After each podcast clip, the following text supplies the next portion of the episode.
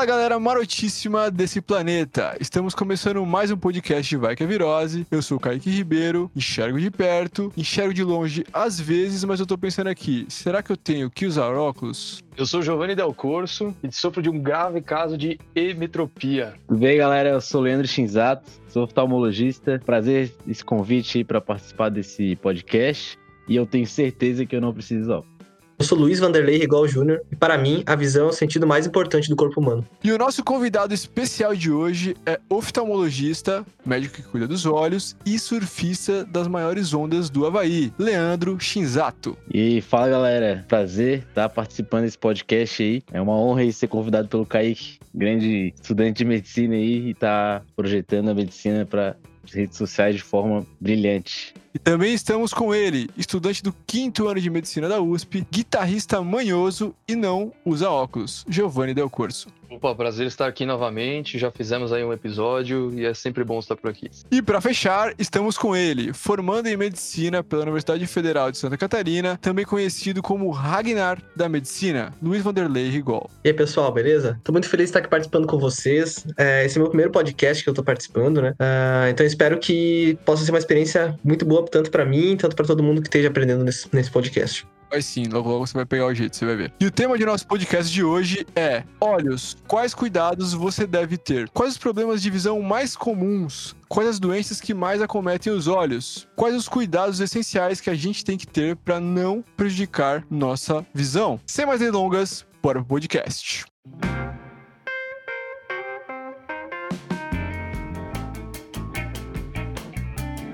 Chita, Vamos lá, para começar, eu gostaria que você me tirasse uma dúvida que me assola e certamente assola a galera que tá ouvindo aqui. Como é surfar uma onda do Havaí? É Indonésia, Indonésia, claro. Nunca fui pra Havaí. Você não foi pra Havaí?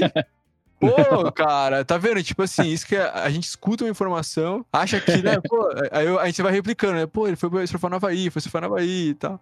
É Indonésia, Indonésia. Como é surfar as ondas da Indonésia, que também são ondas, ondas grandes? Cara, é a melhor sessão do mundo. Eu acho que provavelmente eu fiz medicina para poder fazer essas viagens aí, porque não tem sentimento melhor.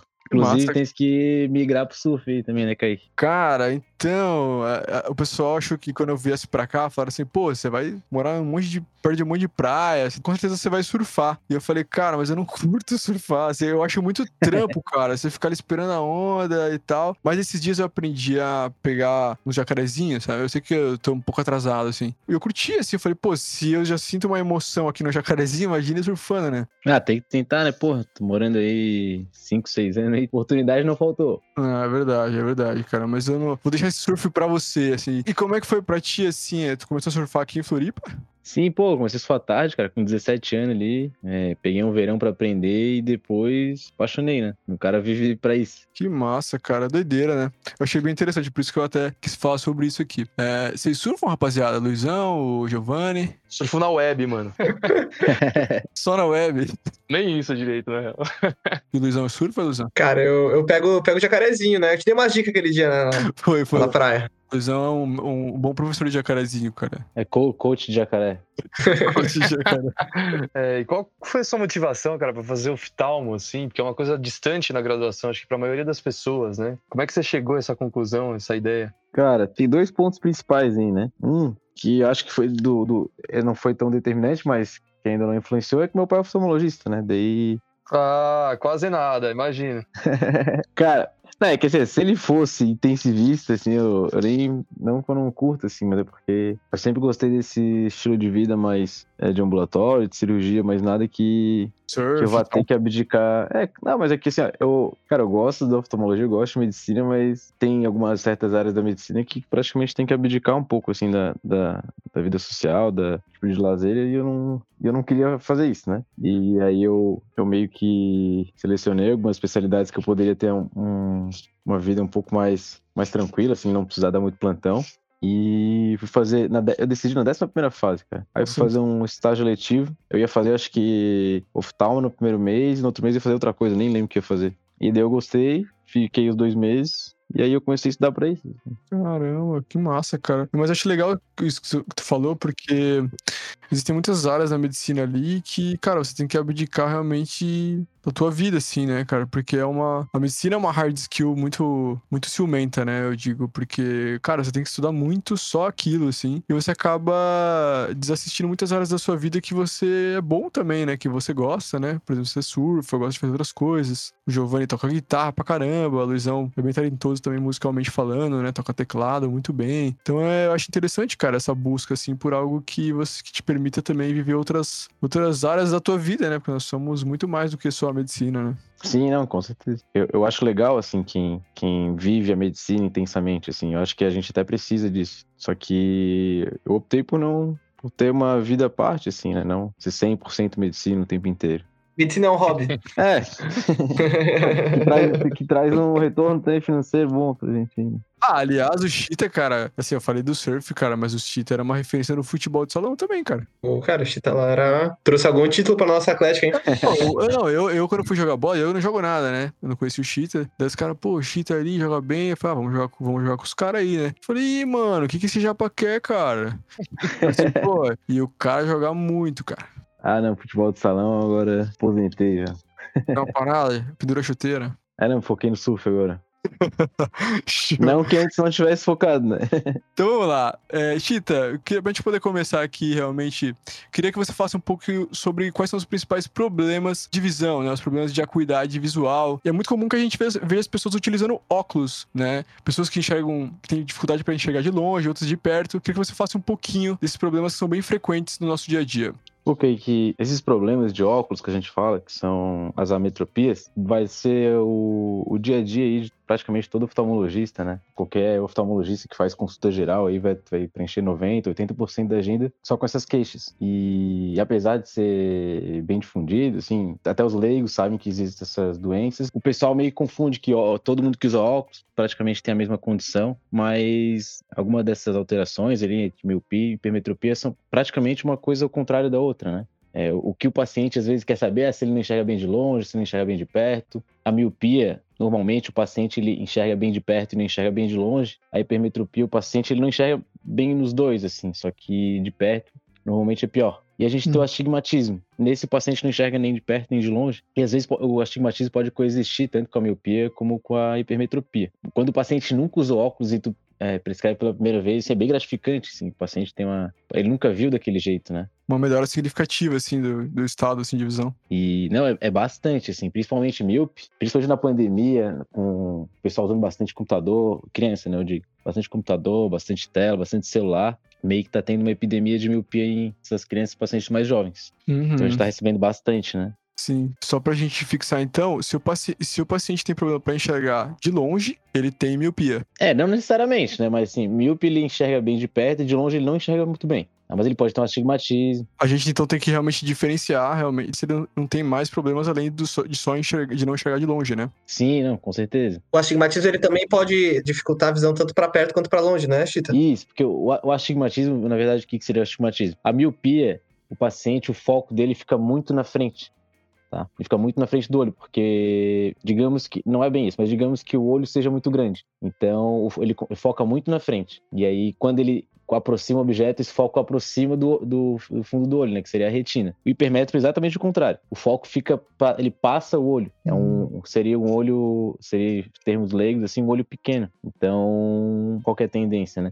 ele enxerga um pouco mais, mais definido para longe, porque esse foco ele aproxima mais do, do fundo do olho. E o, astigmatismo nada mais é que ele tem dois pontos focais. Então, assim, na verdade, o- ele nunca vai estar realmente nítido, porque os dois pontos focais eles nunca vão estar no ponto da retina que a gente fala. Então, assim, cada um tem sua peculiaridade, não que um seja melhor que o outro, mas a princípio, sempre que tiver indicação de correção, o paciente vai sentir uma melhora proporcional ao grau que ele usa, né? É, a gente começou a conversar então sobre os distúrbios da refração, né? Isso. Então, a miopia, astigmatismo, hipermetropia. É, achei interessante isso que você falou, que tá tendo uma pandemia, né? da- aliás, é, teve tendo uma, um aumento de, da, da miopia durante a pandemia. Eu tava lendo que os números, né, de, da, de principalmente de miopia estão aumentando absurdamente, né, na, na população. Peguei a ver o dado que na população asiática, é, nos jovens, é, de oit- até 85, 90% dos, dos jovens asiáticos estão tendo miopia, estão tendo distúrbio de miopia. Queria que você explicasse um pouquinho para nós o que, que pode estar associado a, a esse aumento muito grande do- dos casos de miopia. É, é fator genético? As, as- os distúrbios de refração em si, em geral, são, são determinantes por fatores genéticos? Genéticos, por fatores ambientais também? É,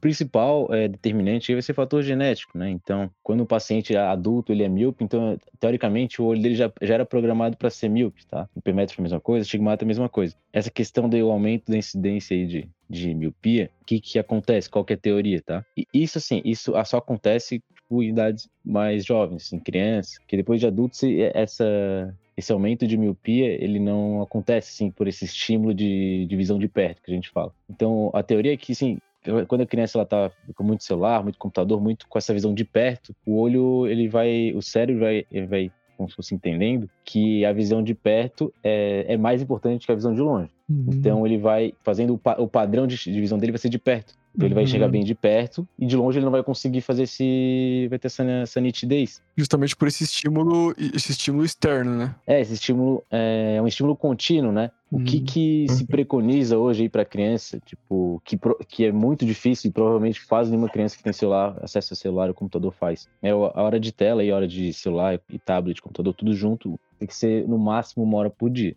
Ah, diminuir esse parâmetro? É, eu não, essa é a recomendação, acho que é da Academia Americana de Oftalmopediatria. Ah, de Oftalmopediatria. Eu não sei o que a pediatria preconiza. Du até duas horas, até onde eu sabia, até duas horas, né? Mas é bem interessante isso, cara, bem interessante essa questão aí de. que é bem viável fazer isso, né? Eu sei que essa é a recomendação, mas assim, imagina que em época de pandemia que não pode sair de casa, que todo mundo tem é, aula online, EAD, muito difícil, né? É, realmente, assim, né? O tempo de tela, que nem o Chita falou, é, é, são as, são, é o tempo somado de que uma criança fica em frente a uma tela, né? Seja no celular, seja na frente do computador, seja na frente da televisão, de um tablet. Então, é, é bem comum que as crianças fiquem aí, em média, umas 5, 6 horas, assim, né? Normalmente. Na pandemia agora, cara, deve ter explodido isso, né? Deve, ser, deve ter se, realmente alargado muito, né? Esse, esse tempo, né? Ah, não, com certeza. Nem só para criança, para adultos também, né? Hum. Só que como adulto se esse, é, o globo o globo ocular já está formado, não tem esse estímulo para aumentar esse, esse,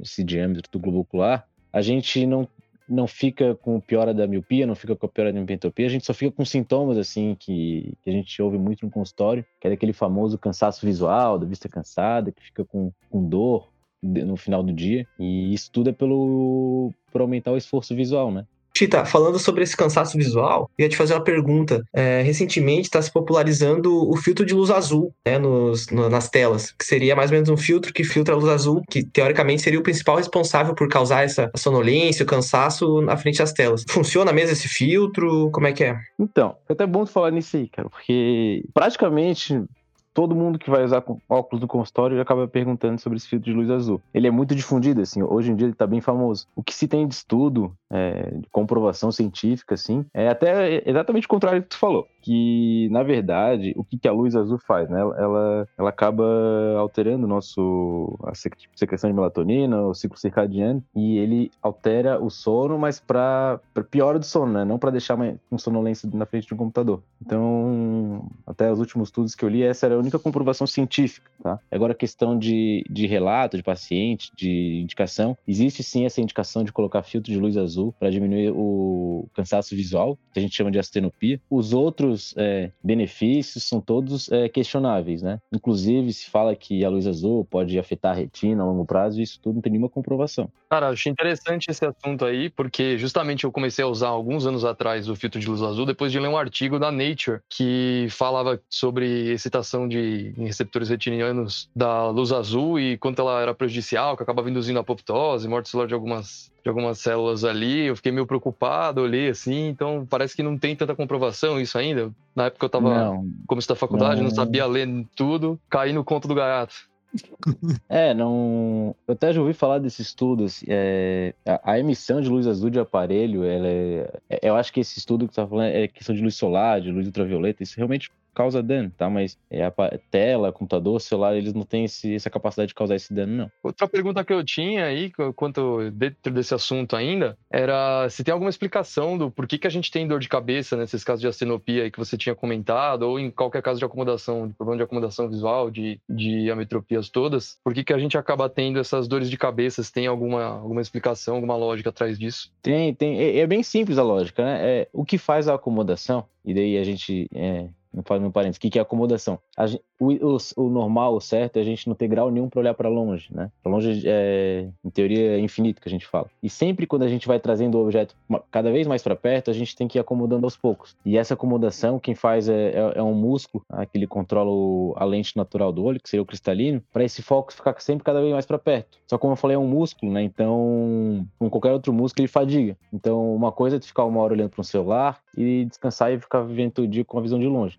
Outra coisa é de ficar 8, 9, 10 horas na frente do computador com esse músculo contraído. Tá, pela própria contração muscular aí, pela Sim, fadiga exatamente. muscular. Inclusive, tem paciente que se queixa que de manhã ele tá chegando bem, vai no computador, ali fica no computador, no final da tarde ele já tá chegando meio embaçado. Ah, vai pra dirigir, já tá meio embaçado. Tudo por fadiga, né? Fadiga desse músculo. A gente fala que é um ciliar. O ideal seria dar uma variada, assim, parar um pouquinho, ficar uns minutos é, e trocar a função. Ah, perfeito. Existe até um, uma orientação que a gente fala, que a regra do 20-20-20 seria a cada 20 minutos de tela, na né, divisão tanto celular como computador, descansar 20 segundos. E, e esse descansar 20 segundos seria olhar para um objeto a 20 pés. 20 pés, no caso, 6 metros. E exatamente por isso. Porque quando a gente olha para longe, a gente relaxa o olho. Quando a gente olha para perto, a gente, é, entre aspas, força o olho, né? Sim. É, isso é, isso é uma boa, né? Até pra galera somar aí, porque muitas pessoas estão fazendo home office, né? Então acaba ficando, pô, muito tempo encurvado na mesma posição, com movimento repetitivo. A, a própria questão da ergonomia acaba sendo afetada ali, acaba ficando com dores musculares.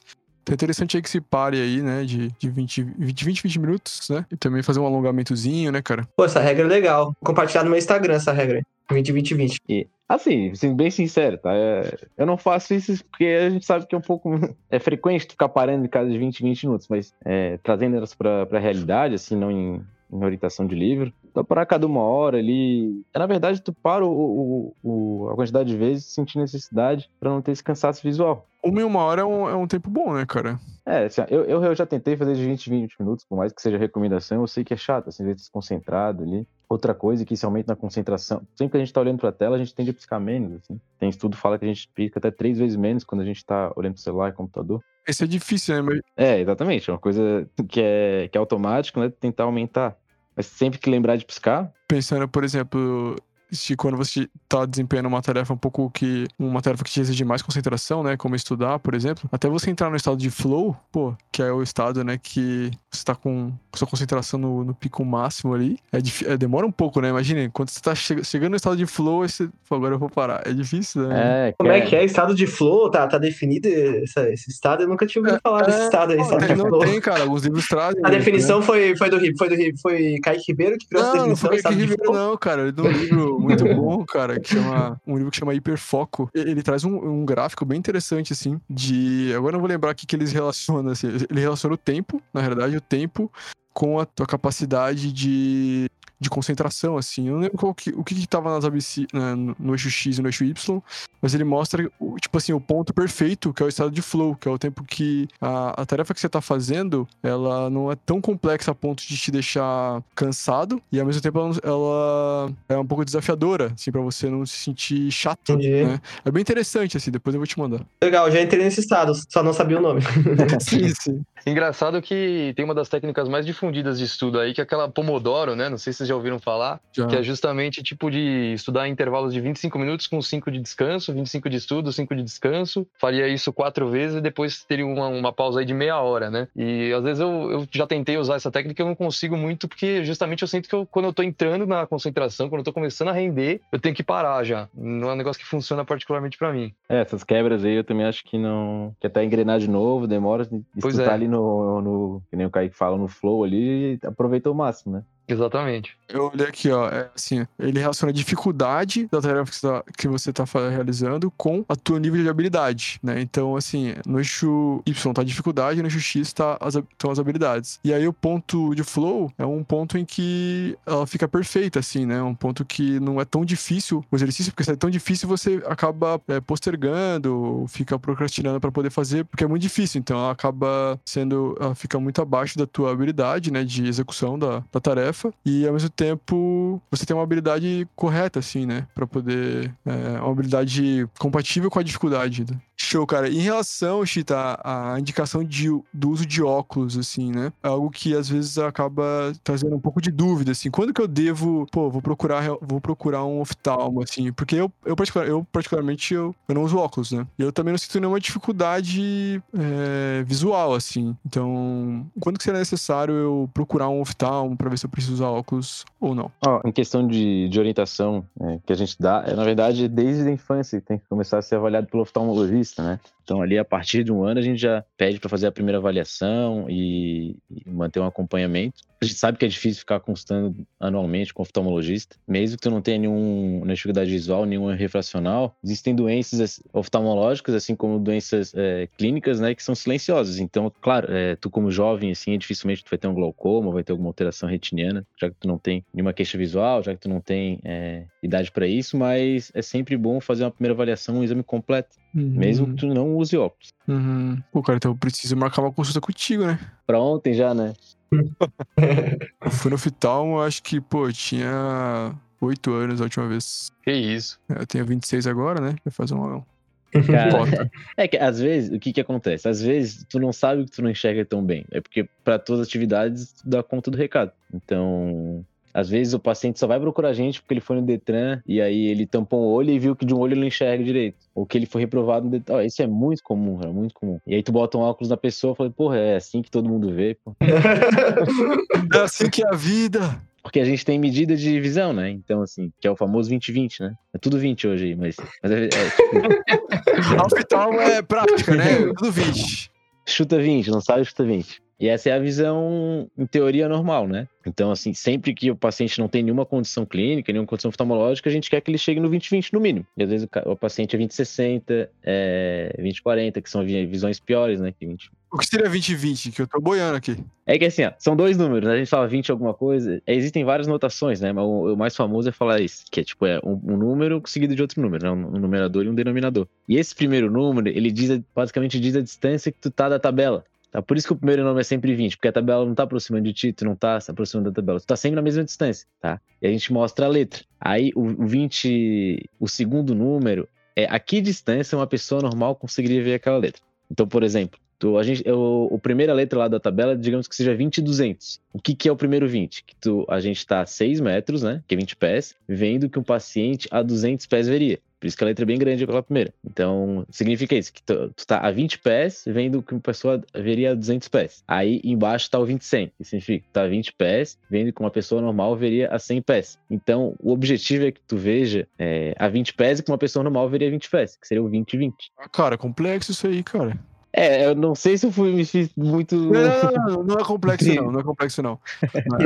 deu, pra, deu pra entender bem, assim. É só pra. É porque, assim, você tem que dar uma raciocinada, assim. Não é tão simples. Achei que 20 20 era assim, ah, 20 centímetros aqui, 20 centímetros ali deu, né? Não, é um pouco mais elaborado. É que, como a notação em pés, a gente fala falando pés e dá uma confundida. Mas se for pensar, em metros seria 6,6, né? Seria 6 metros. Eu tava convertendo aqui, eu não sabia quanto, né? Quanto que eram pés. Você, ah, você tinha comentado, né? Mas você já, aí quando tem que converter, você já começa a já dar uma lenteada. Né? Cara, é, então, é, se eu não me engano, é, foi o neurologista que me explicou. Eu tava passando estágio da neurologia. Então, uma pessoa a 20, 200 seria assim: eu tô, eu tô enxergando a, a 20 pés, o que uma pessoa com uma visão boa enxergaria a 200 pés. Seria isso, Chita? Exatamente. Então, se a pessoa não enxergar, tipo assim, ela tá muito atrás, então. Tá muito atrás atrás.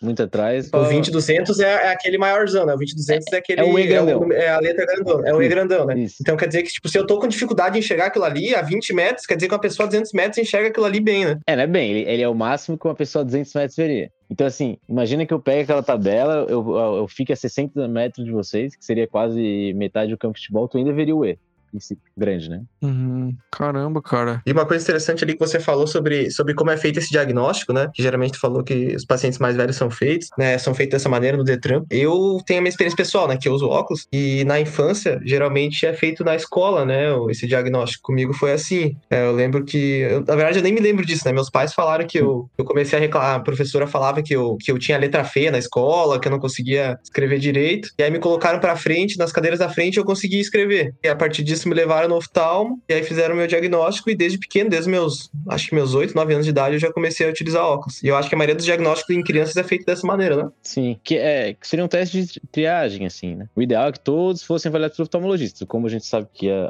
a, a demanda é muito alta, existem esses testes de triagem, principalmente colégio. Essa, essa é uma história bem comum, né? O paciente que, que tem que sentar bem perto da, da do quadro, não sei nem se, se usa quadro hoje em dia, para enxergar, né? Então, daí que os pais levam. Então, a queixa, na verdade, não vem nem dos pais, vem sim dos professores. É que, assim, para criança, isso é mais importante ainda por quê? Porque, assim, às vezes a criança tem um grau muito alto, ou então ela tem uma diferença de grau muito alta entre um olho e outro, e ela acaba não desenvolvendo muito bem a visão. Porque se a gente não nasce com a visão pronta, né? A gente vai desenvolvendo essa visão ali. Tem livros que falam até os seis, seis anos, tem livros que falam até uns oito anos. E se o paciente ele não enxerga bem é, até essa idade, principalmente se ele não enxerga bem só de um olho, ele acaba não desenvolvendo a visão. Daí depois, por mais que todas as estruturas estejam normais, ele meio que não aprende a ver com o cérebro, né? Que seria aquele famoso olho preguiçoso, que a gente fala que é ambliopia. Então, para criança, isso é, é, bem válido, assim, que tem essa avaliação precoce. Entendi. No meu caso, eu fui avaliado, usei óculos, mas minha letra não melhorou, então não tem o que fazer. Continua assim, né? Não é que tu nasceu pra ser médico, né?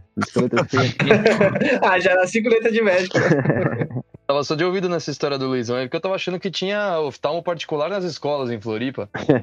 que isso, velho. falei, pô, o desenvolvimento chegou aí, hein, mano.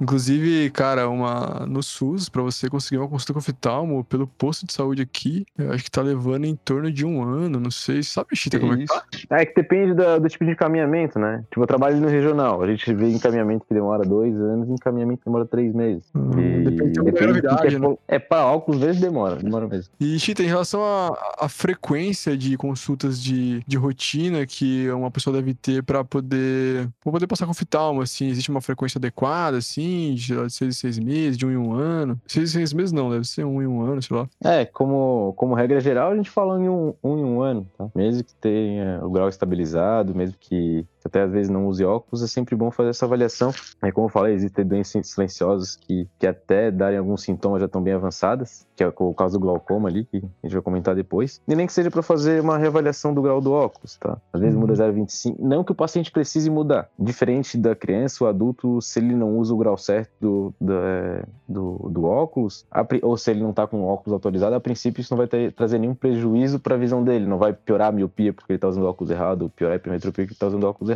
Ele simplesmente não vai enxergar o máximo que ele consegue. E a criança já vai lhe prejudicar, então. É, como, como eu tinha falado antes, às vezes se tiver o grau errado, ele não estiver enxergando com o olho, com os dois, às vezes ele não desenvolve bem essa visão, tá? E daquela mesma forma que o paciente fica muito tempo com a visão de perto, vendo tela, às vezes se ele tiver com óculos errado, isso também pode prejudicar o, o, a progressão da, do grau dele, né? Ah, interessante, cara. Isso é uma dúvida também que eu ia trazer pra ti, que é em relação às pessoas que são adultas já e utilizam óculos há muito tempo, né? Muito, tipo, muitos e muitos anos que acabaram fazendo uma consulta com o oftalmologista se tinham um prejuízo é, a longo prazo, assim, né? Da, da, da qualidade visual se deteriorando e piorando. Então, na, então, na realidade, não, né? Ela só não, ela só não, não. vai enxergar, não vai, não vai enxergar tão bem assim quanto poderia, então. É, seria esse prejuízo em relação à visão, né? Mas o prejuízo é, momentâneo, depois que ele colocar o óculos certo, ele vai ter a visão dele como se ele já tivesse usado o óculos certo dele a vida inteira.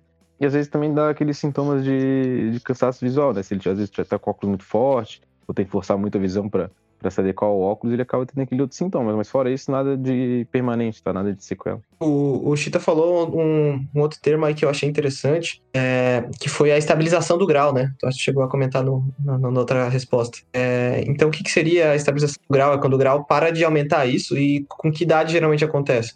Normalmente, é, a estabilização do grau vai acontecer ali entre 21 e 25 anos, tá? Então, e a gente usa é, esse termo estabilização de grau principalmente para quem a gente vai indicar cirurgia de correção de grau. Por isso que a gente sempre orienta, sempre não, mas a, a grande maioria, né, a regra, é que a gente sempre orienta que se opere é, essa cirurgia refrativa de correção de grau para idades maiores que 21, 25 anos. E, e, com um ano de estabilização do grau, né? Então, o que seria estabilização do grau? Seria o grau não variar, ou ter uma variação mínima, assim? Nada que, que a gente possa considerar que seja uma progressão. Já que você estava falando das cirurgias refrativas, eu acho interessante aí, porque eu acabei de passar no oftalmo aqui no internato e eu vi bastantes pacientes perguntando sobre a cirurgia, achando que a cirurgia pode ser feita sempre, é tranquila de se fazer e vai resolver todos os problemas de todo mundo. E pelo jeito não é bem assim, né? Tem certos limites, principalmente quando o grau é muito alto. Será que você poderia dar uma explicada para o público aí por que, que tem limite, qual que é o problema de operar principalmente graus altos e quais são os resultados esperados de uma cirurgia, o que, que isso vai mudar na, na vida do paciente? Existem limitações que às vezes o paciente não tem controle sobre isso, né? Então, é, um dos principais fatores ali que a gente fala é, é, a grossura da córnea. Por quê? Porque assim, tanto o, o LASIK e o PRK, que são cirurgias, cirurgias refrativas, a correção de grau, basicamente o que elas fazem? Elas moldam uma córnea, tá? Então elas, elas não conseguem adicionar córnea, elas desgastam a córnea para fazer isso. Só que quem tem uma córnea muito fina não pode desgastar muito, porque senão vai ficar com a córnea fica é, como se fosse delgada, assim, ela vai ficar muito fina e, e, e não vai manter esse grau. É só para eu falar, a córnea seria como se fosse essa primeira lente que a gente tem no olho, que é esse transparente, fica na frente do colorido. E a outra pergunta foi. Ah, do grau, né? Por que, que altos graus são mais difíceis? São mais difíceis para fazer cirurgia. Porque quanto maior o grau, mais tu desgasta. Então, pense que um paciente vai é, corrigir 2 graus de miopia, ele vai desgastar menos que um que vai corrigir 10 graus de miopia. Que meio que a cirurgia tenta acertar a curvatura, né? Para deixar o grau adequado da pessoa, né? É foi isso que eu entendi mais ou menos na época. Então, é exatamente conforme isso. passa, chega um limite, né? Você não vai poder, senão você vai acabar sumindo com a córnea da pessoa e aí não adianta de mais nada, né? Exatamente. E ela tem que ter, ela tem que manter uma rigidez para manter a estrutura dela. Se tu afinar muito ela, ela vai ficar como se fosse um, um papel ali. Vai ficar uhum. toda deformada. E a cirurgia serve tanto para correção de astigmatismo e de miopia? E hipermetropia também. Ah, tá. Interessante, cara, essa pergunta, porque é bem comum que as pessoas, pô, não aguento mais usar óculos, falar, de que as pessoas falem, né? Não aguento mais usar óculos, queria fazer cirurgia, quero fazer cirurgia. Então, a cirurgia talvez não se aplique para não seja adequada para todo mundo, né? Parece que a mensagem que fica aí é que para fazer a cirurgia não basta querer, né? Precisa poder também. Ah, não, com certeza. Mas assim, a notícia boa que a maioria das pessoas realmente podem, tá? Esses limites aí estão cada vez mais é, cada vez menores. Então, dificilmente um paciente vai ter uma. Um paciente que só seja miopia só seja astigmatismo, vai ter alguma alguma limitação para isso. A não ser que ele tenha outras doenças na córnea, que seria que, tipo ceratocone, essas coisas, que daí a, a, tem mais limitações, né? E, e Chita, é, falando um pouco agora de big numbers, aí, só para o pessoal até se informar sobre isso, quanto que custa em média uma cirurgia dessa, assim, sabe dizer? Cara, eu acho que acredito que deve estar na média ali de uns 5, 6 mil reais os dois olhos. Ah, mas você pode estar falando besteira, tá? Eu, não, eu realmente não tô. Eu não faço esse tipo de cirurgia, mas eu acho que tá girando a taxa desse valor. E se eu quiser, eu posso fazer só em um olho? Tu até pode, se tu tiver grau só em um olho, tá? O grande problema é tu ficar com um grau zero e outro três, menos três, alguma coisa assim. Eu achei interessante isso que o Kaique falou, porque o meu, eu já comentei sobre isso com meu pai, né? E aí meu pai sempre falou: ah, se eu fosse fazer a cirurgia, eu faria só em um olho. Porque se acontecesse algum, algum equívoco, uma catástrofe, por exemplo, e eu perdesse a visão, eu ia perder só de um olho. Se eu fizesse dos dois, eu ia perder a visão dos dois olhos. Eu acho que não, não, não acho que não faz muito sentido isso, né, Tita? Isso faz muito sentido, faz muito sentido mesmo. Teu pai tá com um pensamento excelente. Pra maioria das cirurgias a gente faz isso, tá? É, é olha só que interessante. Pra catarata, assim, ó, existem é, mutirões de cataratas, coisas que às vezes acabam fazendo os dois olhos ao mesmo tempo, ou o paciente tem uma condição muito grave que ele tem que ser anestesiado e e se ele for de novo, é mais um risco para ele, faz os dois ao mesmo tempo. Mas a regra é dar um intervalo ali de no mínimo umas de duas a quatro semanas. Exatamente por isso, né? Pra gente ver como é que vai evoluir um olho. Evoluindo tudo bem, a gente faz outro. Caramba, cara. Legal. Eu, eu super ingênuo aqui, pensando mais na questão da economia mesmo, né? Falei, pô, não tenho seis mil reais, vou pagar três, né? E pelo menos ficar com um olho bom, então. Cara, se você quiser, aqui no HC os residentes fazem por dois e meio os dois olhos, mas você tá ligado, né? É o residente que tá operando. residente. É, o residente morre. um ali. Mas, cara, eu achei, eu achei engraçado isso que o, que o pai do Luiz falou, porque me impactou muito um dado, assim, alguns dados que eu, que eu vi no, nas aulas no começo de oftalmo, sobre a importância da visão como, como sentido, né? E até ele começou o podcast falando que a visão era o sentido mais importante para ele, né? E isso isso é uma coisa que acho que é muito importante para todo mundo, né? Inclusive, tem alguns estudos que compararam, assim, a, a, expectativa de vida de uma pessoa, se ela pudesse manter cega por X anos ou com a maurose sem visão nenhuma por, sei lá, o dobro dos anos. E a maioria das pessoas preferiu morrer mais cedo com visão do que viver X anos a mais sem visão. Tamanha importância do negócio. Caramba, cara. Interessante, velho. Até lembrei do ensaio sobre a cegueira, do Saramago. Boa. Nossa, isso aí é de arrepiar, isso aí. Ó, abri a pesquisa aqui, uma grande parte das pessoas escolheu a morte imediata ao invés de passar mais 10 anos sem visão. Vocês verem como é a importância. A pessoa prefere morrer do que ficar 10 anos cega. Caramba, cara. Como a gente trabalha com muita doença grave, a gente consegue realmente a gente vê como isso faz falta, assim. A gente vê muito paciente, é, não uma cegueira total, mas evoluindo com visões mais baixas, visões que já causam prejuízo funcional, e a gente vê como isso debilita a pessoa, né? Fica bem Uhum. dependente. Afeta a qualidade de vida, né? É, exatamente. É difícil. Nossa, eu imagino que deve ser é, difícil, né, cara, essas abordagens, assim, com esses pacientes que têm essas doenças mais graves, porque o paciente que né, durante anos com- teve uma visão, enxergava, e daqui a pouco ela perde a visão, deve ser muito complicado, né, cara? É. é, o bom é que a gente tem dois olhos, né? Então, assim, quando a gente tem uma cegueira secundária, um trauma, alguma coisa mais aguda, assim, em idade jovem, por mais que isso cause, cause uma, um prejuízo, o paciente ele ainda tem outro, a visão do outro olho. Uhum. E aí, quando a gente vai pensar em pacientes mais velhos, assim, existem aquelas doenças é, clínicas aí que, como, se fosse, como diabetes, e aí vai alterando a visão dos dois olhos, né? Isso aí é um pouco mais preocupante.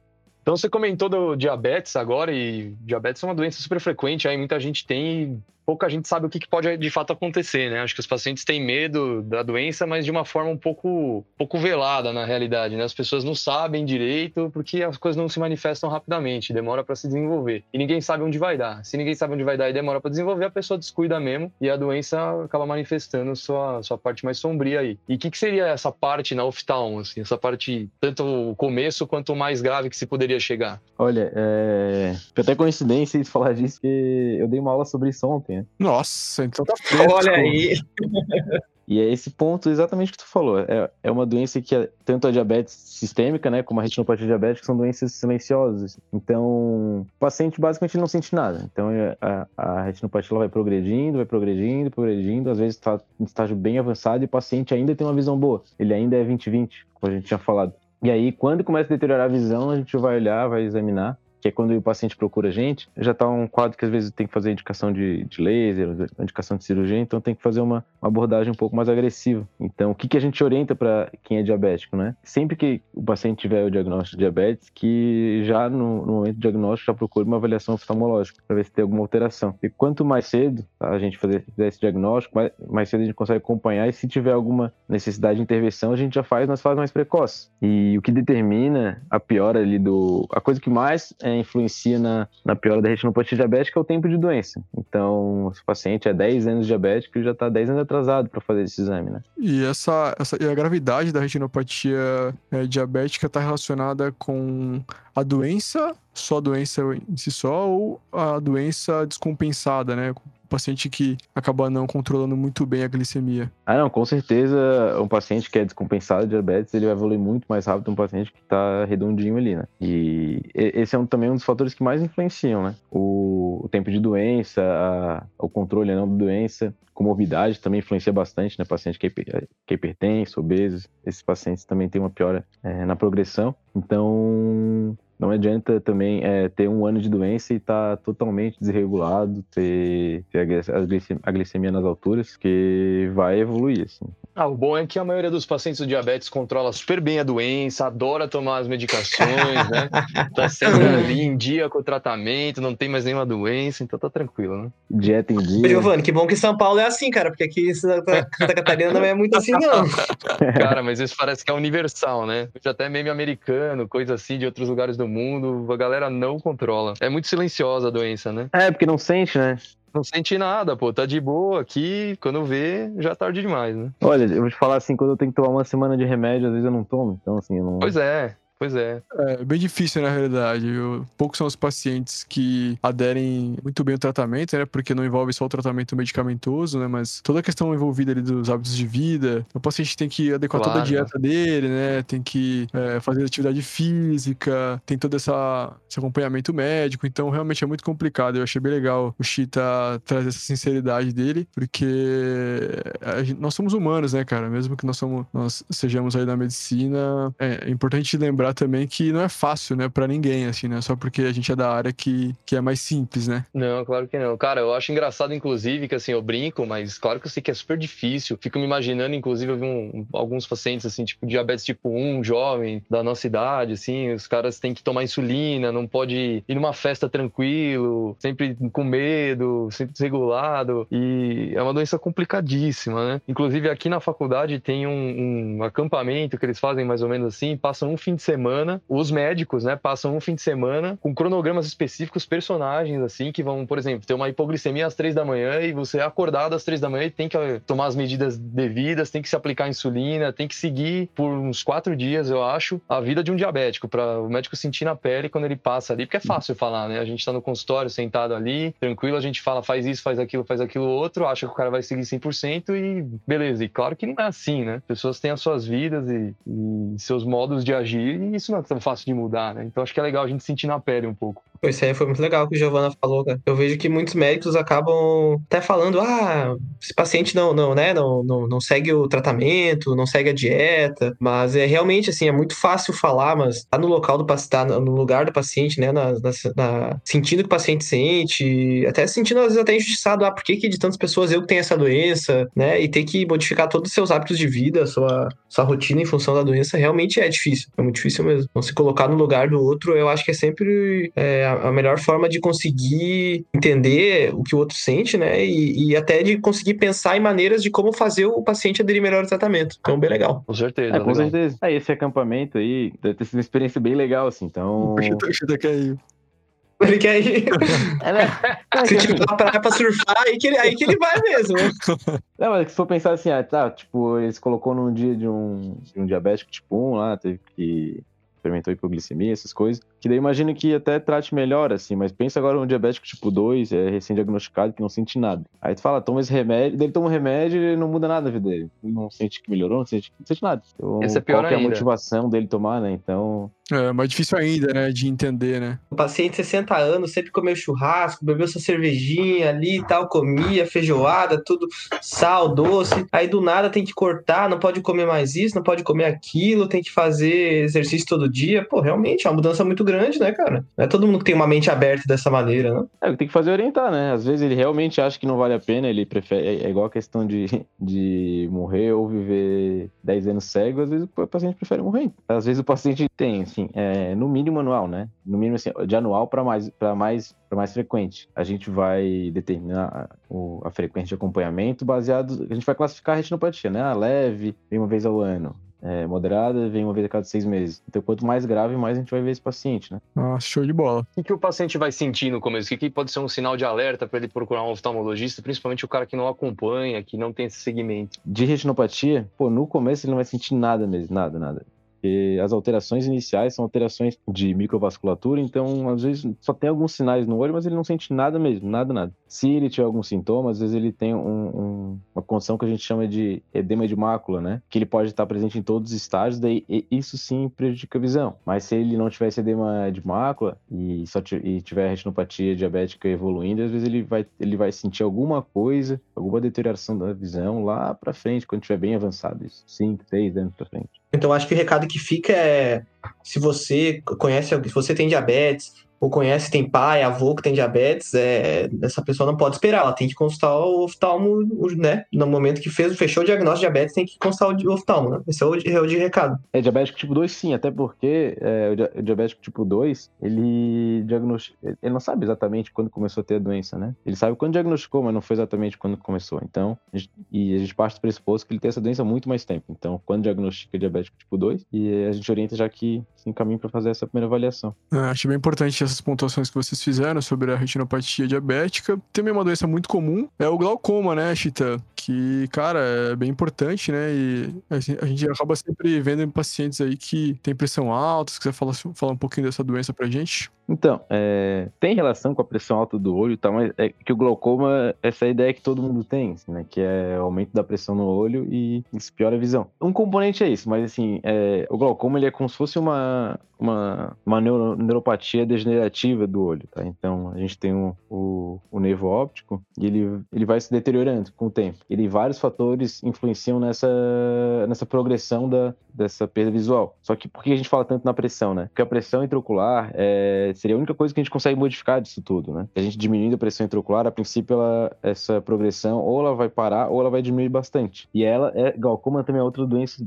bem silenciosa. Então, até dar sintoma, o paciente já está bem avançado. Porque o que, que qual que é a, a principal mecanismo de perda de visão do glaucoma? Ele vai perdendo a visão periférica aos poucos, né? Porque assim, a, a visão boa é a visão central. Então, até cometer parte da visão central vai demorar muito. Só que o glaucoma é traiçoeiro porque o, a visão que perde, ela não volta, né? Ah, tá. Não, não tem como você reverter isso. E esse, essa visão periférica seria aquela famosa visão de rabo de olho, que você olha só de ladinho. É, exatamente. Só que isso vai cada vez ficando mais, mais agressivo, né? Então, às vezes, tu não vê bem os cantinhos, só que isso não faz falta nenhuma no dia a dia, né? Se tu não vê bem os cantinhos. E, e aí, esse campo estreita um pouco mais. Daí também não faz falta nenhuma, daí estreita um pouco mais. Aí tu vai se esbarrar um pouco nas coisas, mas também não, não, percebe muito. Quando tu vai ver, tu vê basicamente sobre um cano, assim, sobre um, um, tubo. A gente fala visão tubular, né? Que doideira, cara. E demora mais ou menos quanto tempo para o paciente começar a sentir sintomas, assim, começar é, é, que existem vários tipos de glaucoma, né? O glaucoma mais comum, ele não dá sintoma, então o sintoma vai aparecer realmente nas fases mais avançadas, que a pressão ela não fica tão alta, assim. Aí tem outros tipos de glaucoma que dá pressão, aumenta bastante a pressão do olho, essas elas causam dor. Às vezes elas são até melhores, é, entre aspas, né? Porque daí tu faz um diagnóstico mais cedo uhum. e começa a tratar mais cedo. E é, só que assim, se a gente faz um diagnóstico cedo a gente,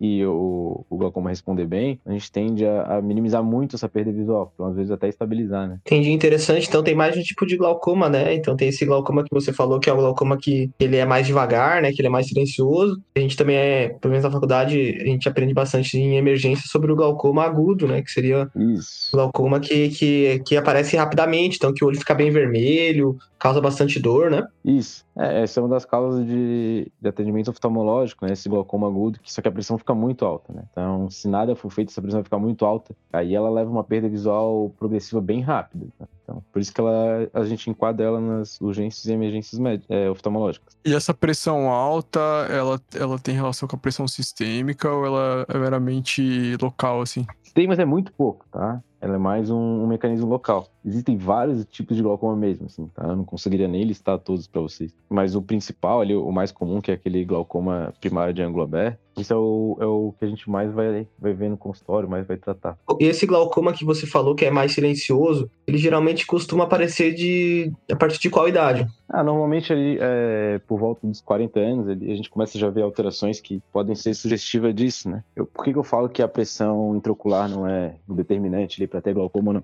A média ali, que é, que a pressão fique abaixo de 20, 20, 21. Às vezes tem pacientes que têm a visão mais, a pressão maior que isso. Só que às vezes eles não têm glaucoma. Então a gente só acompanha, às vezes não tem nenhum sinal de glaucoma, a gente faz alguns exames para triar isso. Só que se, algum, se tiver algum sinal, ou, ou, ou, algum desses exames alterados, ou a pressão aumentada, a gente já pede esses exames pra, realmente para fazer esse diagnóstico. Entendi. Então significa que paciente que chega a partir dessa idade, né? Então já tem que procurar atendimento, atendimento com oftalmo, né?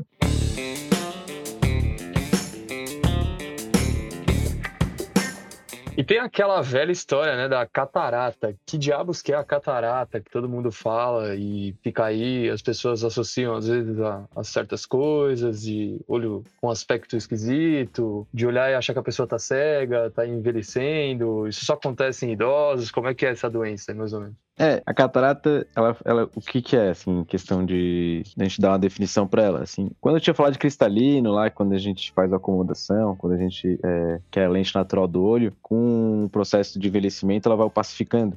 Então imagine que que a gente tem uma lente, imagina que a gente tivesse um óculos dentro do olho que, que com o tempo esse óculos vai começando a ficar, é, entre aspas, sujo, né? Então ele vai cada vez. Ele é bem transparente, bem, bem límpido, assim. E com o passar do tempo ele começa a ficar um pouquinho mais opaco, um pouquinho mais opaco, um pouquinho mais opaco. No, nos processos iniciais a gente nem percebe isso muito. Só com o passar do tempo a pessoa, por mais que ela coloque um óculos, por mais que ela corrija o grau ao máximo, ela não vai chegar naquela visão máxima que a gente tinha falado. E, e é progressivo, né? Então, digamos que hoje ele tem a catarata e, e, viva bem, não deixa de fazer nada por causa disso, às vezes daqui a cinco anos isso não, não esteja acontecendo. E, e pode acontecer teoricamente em qualquer idade, né? Existe criança, hoje mesmo ali no. Um, nós temos uma criança que tinha catarata, nasceu com catarata nos dois olhos. Então vai ter que fazer cirurgia. Então pode acontecer em qualquer idade, né? Com certeza é muito, muito mais comum em, em, em idosos, né? Mas às vezes pode ser secundário a algumas outras doenças, às vezes uma batida, um trauma, às vezes alguma inflamação no olho. E eu acho que é sempre importante ressaltar que a catarata é diferente do pterígio. Pterígio é aquela pelezinha que cresce ali no. que a gente fala que cresce para cima da córnea, que fica no cantinho do olho. E tem muita gente, muita gente mesmo acha que é catarata. E em relação à catarata, cara, é, tu, é, uma, é uma doença que é prevenível, assim, ou não? Assim, já tem uma, uma causa. uma causa genética de base já associada aí, não tem como, como prevenir. É, não é prevenível, né? É, Existem alguns fatores ambientais, mas são bem é, específicos. Assim, é, existe, existe tipo de catarata que só dá em alguns tipos de trabalhadores, mas é, a grande maioria é, é, processo de envelhecimento. Então, assim, digamos que é, a partir de 60 anos, ali, 40, 50% dos pacientes têm algum grau de catarata, depois dos 80 anos, você vai chegar a 80, 90%. Tá?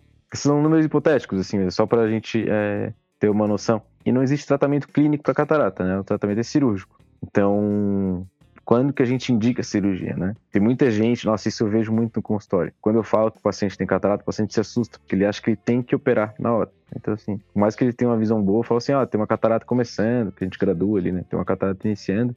E, eles já ficam, nossa, tem catarata, tem que operar. E o que, que é, qual que é a orientação, né? Nesses, grau, é, nesses graus, assim, mais baixos de catarata, que não, não prejudicam tanto a visão, quem decide se vai operar ou não, a princípio é o paciente, não o médico, né? Porque o que, qual seria a indicação? Se o paciente com a melhor correção, né, com um óculos mais adequado, é, tiver uma funcionalidade que, que ele acha que esteja boa. Então, se o paciente com óculos, mesmo com catarata, é, não deixa de fazer nada, que não se incomoda, para ele tá bom, então assim, não tem por que a gente indicar uma catarata precoce, tá? Em fases mais avançadas, às vezes a gente até indica catarata, mesmo que o paciente não tenha tanta vontade assim, porque quando a catarata é muito, é, ela é muito intensa, ela fica um pouco mais difícil de, tecnicamente, fazer a cirurgia. A gente fala que fica mais dura, né? Mas também isso não é uma indicação de urgência nem emergência. A gente conversa com o paciente, explica. Às vezes tem um paciente que tem 95 anos, tem uma catarata ali moderada, ele não tem uma expectativa de vida tão grande para ele tá tudo certo, ele não tem por que ficar indicando, é, colocar um paciente no centro cirúrgico sem necessidade.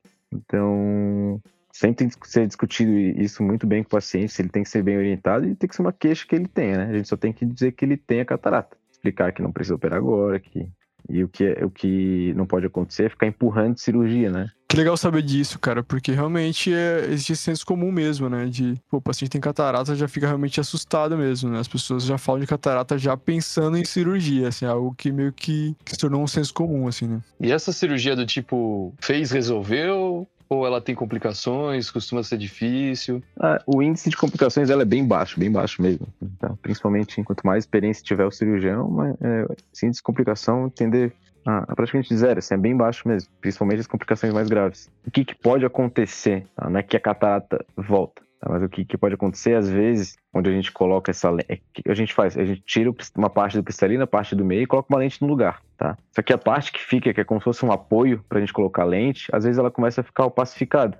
E aí a gente pode fazer é, um procedimento laser, que é um procedimento ambulatorial, que, que limpa essa parte opacificada. O, a grande vantagem de operar catarata é a gente conseguir meio que prever o grau que o paciente vai ficar, né? Então, às vezes, o paciente tem um grau baixo de catarata, mas ele quer ficar sem óculos. Então a gente já indica catarata para deixar esse, esse grau é, zerado para longe. Existem também lentes mais, é, mais atuais que corrigem para longe para perto, então a gente consegue sempre é, conversar com o paciente e tentar atingir ali o, o, o melhor objetivo para aquele paciente, né? Cara, bem, bem legal. É, teve uma, um estágio que eu fiz na anestésio que eu acompanhei algumas cirurgias de catarata, assim, bem interessante, cara, assim, porque vocês usam equipamentos, assim, muito pequenos, né, cara? Usam é, lentes para poder ampliar ali, né, e poder enxergar bem ali. Cara, é uma arte, assim, eu acho realmente uma arte. Olha, é bem, é uma cirurgia bem delicada mesmo, assim, tá? Principalmente porque se a gente, às vezes, fizer um movimento um pouquinho mais brusco, ou, ou avançar demais, ou tentar compensar isso demais e, e, não, e, avançar pouco, pode complicar bastante, né? Tem uma estrutura ali na, durante a cirurgia de catarata que ela tem 4 micra, né? Que seria 0,04 milímetros. É bem fino, assim. Fininha. Isso é fininho, e tu não pode rasgar essa estrutura, né? Caramba, cara. Nossa, eu acho que eu ainda tenho mão pra isso, cara. Eu também é, acho eu treino, né?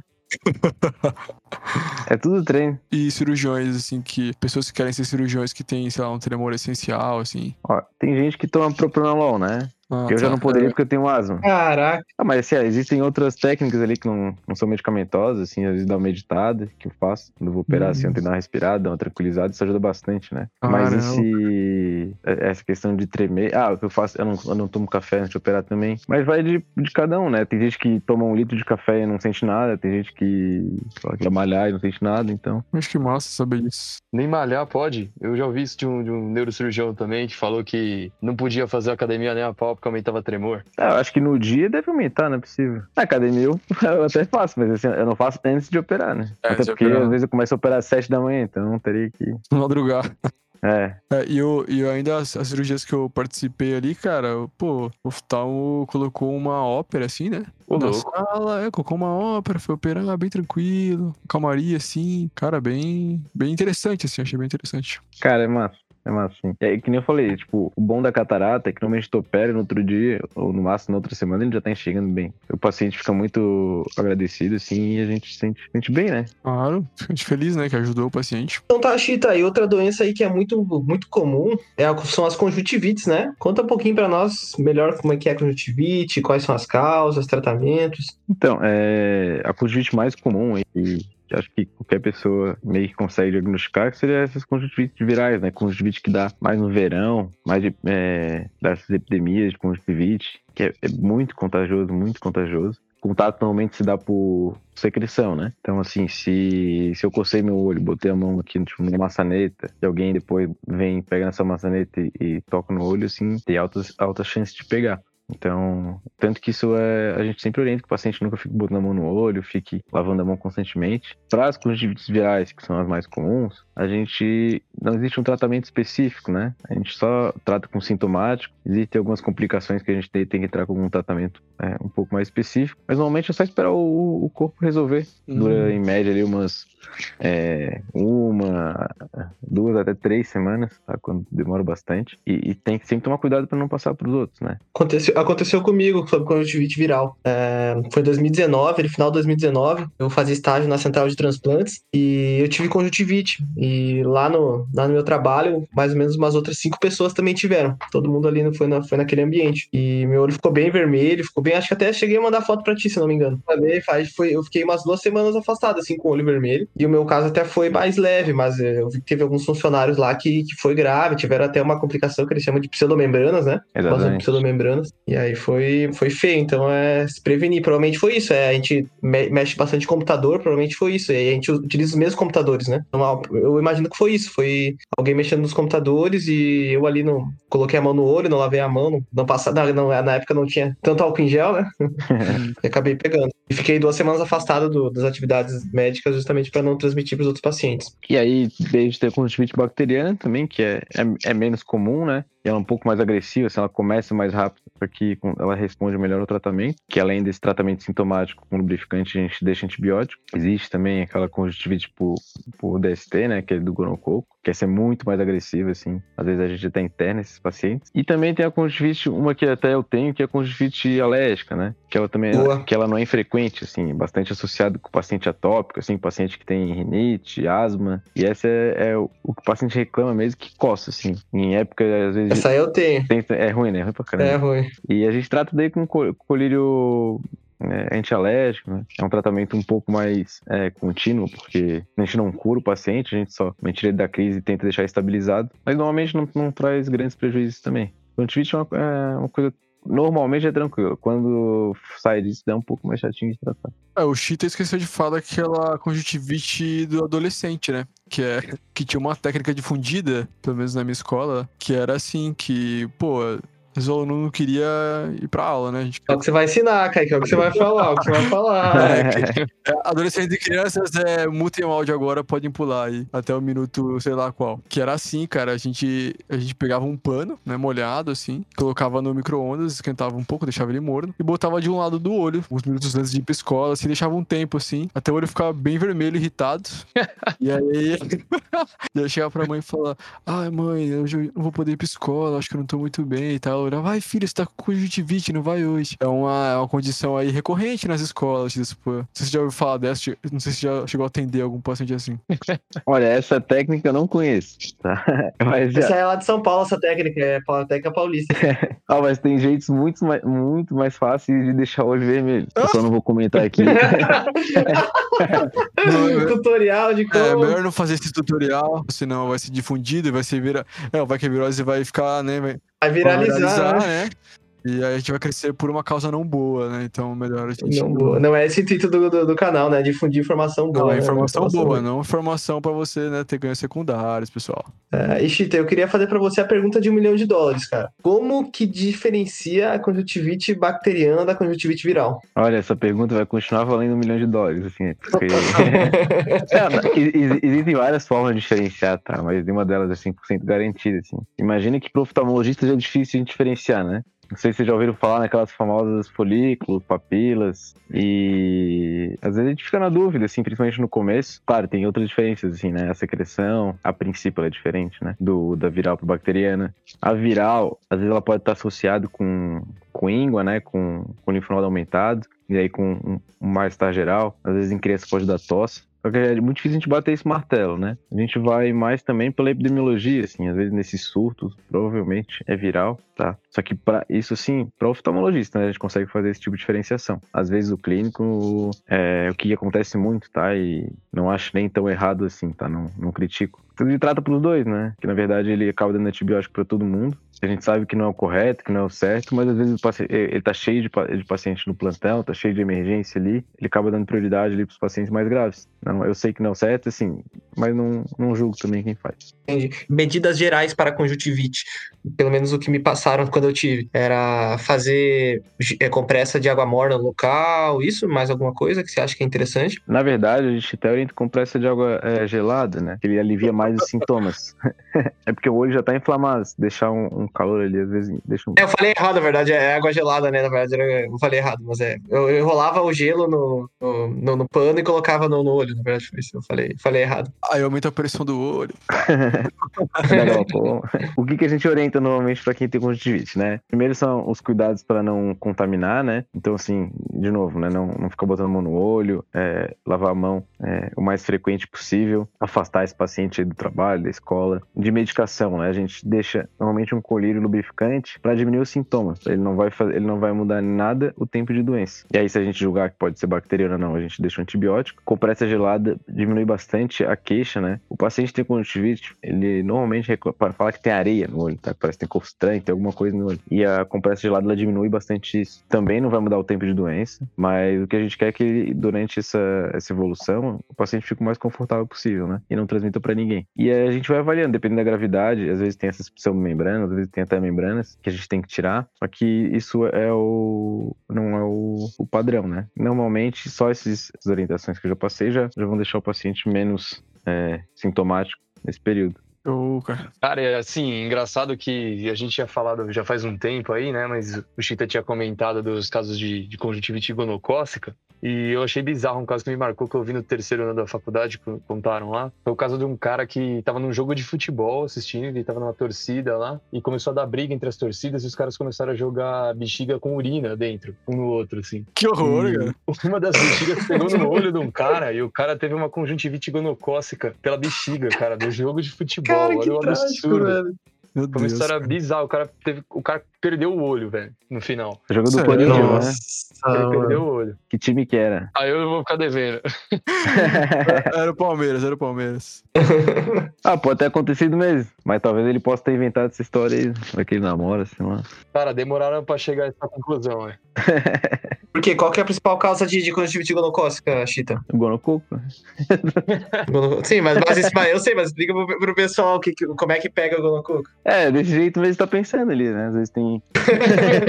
Só sexual desprotegida, né? É, é uma DST, né? Às vezes tem contato com a secreção ali, da a, a secreção genital, e eles não lavam a mão, ele tem contato com o olho e faz essa transmissão. Pô, com, o de gonocócica ele tem muita secreção, parece que o cara tá chorando pus, assim, é bem, é bem intenso. E como o Giovanni falou, né? Não sei se o cara perdeu o olho lá, mas às vezes até é tão intenso que fura o olho. Meu Deus, cara. Que horror. Que causa, hein, cara. É, ele chegou nesse ponto aí no, no pronto-socorro lá. E aí não teve jeito. Acabou perdendo É a muito agressivo, é muito rápido. né? E e você vê muito esses casos assim, Chita? Não é tão comum assim. Cara, acho que em três anos de residência eu vi dois. Um era um Ah. guri de 17 anos, o outro eu não lembro. Mas era, era muito pus, assim. Eu, na verdade, eu, eu, eu até atendi esse paciente antes dos outros, porque eu achei que ele tava com uma celulite tão inchada que tava o olho. Caramba, cara. Que doideira, né? Tá bem que não é tanto tão comum, né? É, não é, não é frequente, não.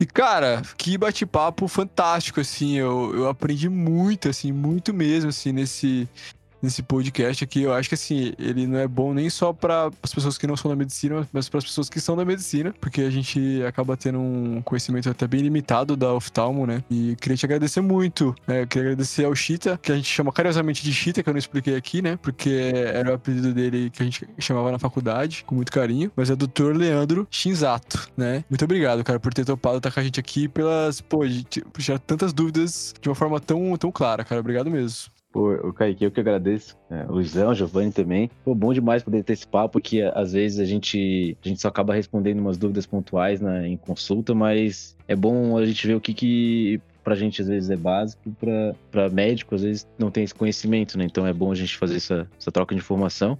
E, pô, tô disponível sempre que precisar, sabem que só chamar, tá? Pô, achei bom demais esse bate-papo. Obrigadão aí. Com certeza, cara. A gente vai fazer mais, mais podcasts aí pra falar de assuntos mais específicos também, abordar outros assuntos, né? Porque, cara, a gente separou vários assuntos aqui e nem deu tempo de falar de vários assuntos, mas a gente falou de muita coisa, assim, então foi bem esclarecedor, cara. Eu queria agradecer a- ao Luiz, que topou participar com a gente também. Gostei muito da tua participação, cara, e te agradecer, né? Como é que foi a primeira experiência fazendo podcast? Ah, foi muito legal, eu achei bacana. É, diferente, né? Nunca, nunca tinha participado do- dessa gravação, dessa conversa. Achei que foi muito interessante, consegui aprender bastante, tanto estudando antes, tanto com, com comentário de vocês, comentários do Chita. Queria agradecer a, teu convite de participar, foi uma experiência bacana. Agradecer ao Chita aí por, por, por estar com a gente, né? Desde a época da faculdade aí sempre, sempre ensinava coisas pra gente, agora também tá, tá ensinando aí uma aula, né? Foi uma aula pra mim, foi muito bacana. O Giovanni pelos comentários também, foi muito, muito interessante. O papo fluiu, fluiu, fluiu gostoso, tanto é que a gente não conseguiu conversar nem de metade do roteiro que a gente fez. E foi, foi legal também porque eu vi que, como tem assunto, né? O oftalmo é, é rica, tem bastante coisa pra gente conversar, tem bastante dúvidas pra gente tirar. Então eu acho que cabe sim mais outros podcasts de oftalmo. É, é verdade, bem o que o Luizão falou mesmo. O Chita sempre tava na faculdade com a gente ali. E quero que você saiba, Chita, que a gente te admira muito, cara. E, e você é a nossa referência de oftalmo, assim. Porque sempre que acontece uma coisa, já, pô, Chita, eu vejo o olho ali, uma, uma, uma, uma, né, uma doença ali. Então, pô, o Chita, ele deve manjar qualquer coisa, eu vou gritar ele aí, cara. Então, obrigadão mesmo, cara. O que você precisar, pode contar comigo, cara. Eu, eu- eu lembro do. uh, não sei se lembra desse episódio, que a gente tinha uma prova no, no outro dia, tá? O Chita tava com a gente no. Eu acho que numa festa, não lembro. E aí a gente falou, cara, e daí aí a gente comentou uma questão da prova. A gente, ah, tá paciente e tal. Aí a gente começou a contar o caso, quando a gente tava na metade do caso, o Chita já deu a resposta na hora. Daí a gente olhou, caralho, o cara é bom mesmo. Era, era a prova de oftalmo, era a prova de oftalmo. A gente começou na, na metade do- do- da questão de oftalmo. O Chita já falou, tipo, ah, não, já deu a resposta quando a gente tava na metade do, do, do- caso. A gente, caraca, o cara é bom mesmo. Eu, eu lembro disso, cara. É verdade, cara. Que doideira, né, cara? Vocês sabem que sou sobreaviso eterno aí de vocês, né? Sempre precisar, manda mensagem, sei lá, e é só, só mandar que eu demoro pra responder, mas eu respondo. Isso, mano. Valeu, velho. E queria agradecer também ao Giovanni, cara, que participou, o segundo podcast que ele participa. A gente fez o Pediatria, Arte e Filosofia, né? Que foi o podcast passado, que foi um excelente podcast também, do Dr. Cútulo. E, cara, Giovanni, sempre brilhante aí, cara. Obrigado por ter colaborado. Fez muitas perguntas muito boas também, assim, que achei bem interessante, assim. Coisas, assim, que tu trouxe, assim, que eu achei bem bacana, cara. Obrigadão por ter topado estar com a gente mais uma vez. Cara, obrigado a você pelo convite. Foi um prazer estar aqui novamente. A conversa foi excelente aí. Tita esclareceu várias coisas. Me mostrou que o filtro de luz azul não tem tanta comprovação assim. Achei muito legal isso. Gostei bastante do papo, fluiu bem. Aí o Luiz também fez comentários ótimos. A coisa rolou de uma forma que eu concordo com ele nesse ponto de que o assunto ficou com gosto de pouco, assim. Acho que vai ter que ter mais mais pra frente, né? Bem legal. É, com certeza. E como faz pra encontrar vocês na rede social? É Leandro Shinzato, arroba Leandro Shinzato. Quem que tiver ouvido quiser discutir alguma dúvida, contar alguma coisa aí, né, vai ser um prazer ajudar. Meu Instagram é arroba lvjrigol. O meu é G Del Corso. Arroba Gedel Curso, eu vou deixar os Instagrams na descrição. E, aliás, o Giovanni toca guitarra lá agora, começou a tocar depois do podcast ali do Pediatria Arte e Filosofia, ele começou a postar em um... Ah, eu vi, Kaique, que você mostrou, né? Eu vi que você- você mostrou pra mim e disse que ele, ele tinha vergonha de, de, de postar aqueles Ah, vídeos, cara. ele tinha vergonhinha. Tipo... Como assim, cara? Pô, o cara manda pra cara. Cara manda muito e tem vergonha, velho. É, cara, ele é meio tímido assim, mas, pô, tocou Tem, ver- tem vergonha de ganhar biscoito, cara? Que isso, mano. Não, velho. Só tinha preguiça de postar, velho. Não, não sou muito de Não, redes sociais, assim. Não sou um cara muito ligado nessas coisas. Cara, pior que eu também não sou. Cara, eu sou aquele cara que se eu visse um ET do meu lado, a última coisa que eu ia pensar na minha vida era tirar uma foto, tá ligado? Eu nunca penso. nunca. Eu ia trocar ideia com o ET, ia ficar lá, ia viver o momento, aí depois ia falar, pô, vi um ET ali. Aí fala, nossa, cadê a foto? Eu falo, porra, esqueci, velho. Não tem foto. Cara, eu conheço várias pessoas que, que fazem isso, cara. Que, que vê os ETs e não postam foto. Mas aí não sei se é, porque, não sei se é por esse mesmo motivo. Eu mas acho que é, velho. Vamos fazer um paper aí. Mas aí é outro podcast.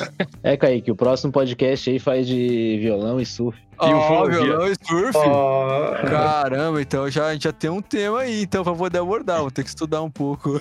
São coisas que andam lado a lado, né? Beleza. Agradeço a todos que ficaram aqui com a gente até agora. Um abraço apertado, até a próxima e valeu. Tchau, tchau. tchau. Valeu. Tchau, galera.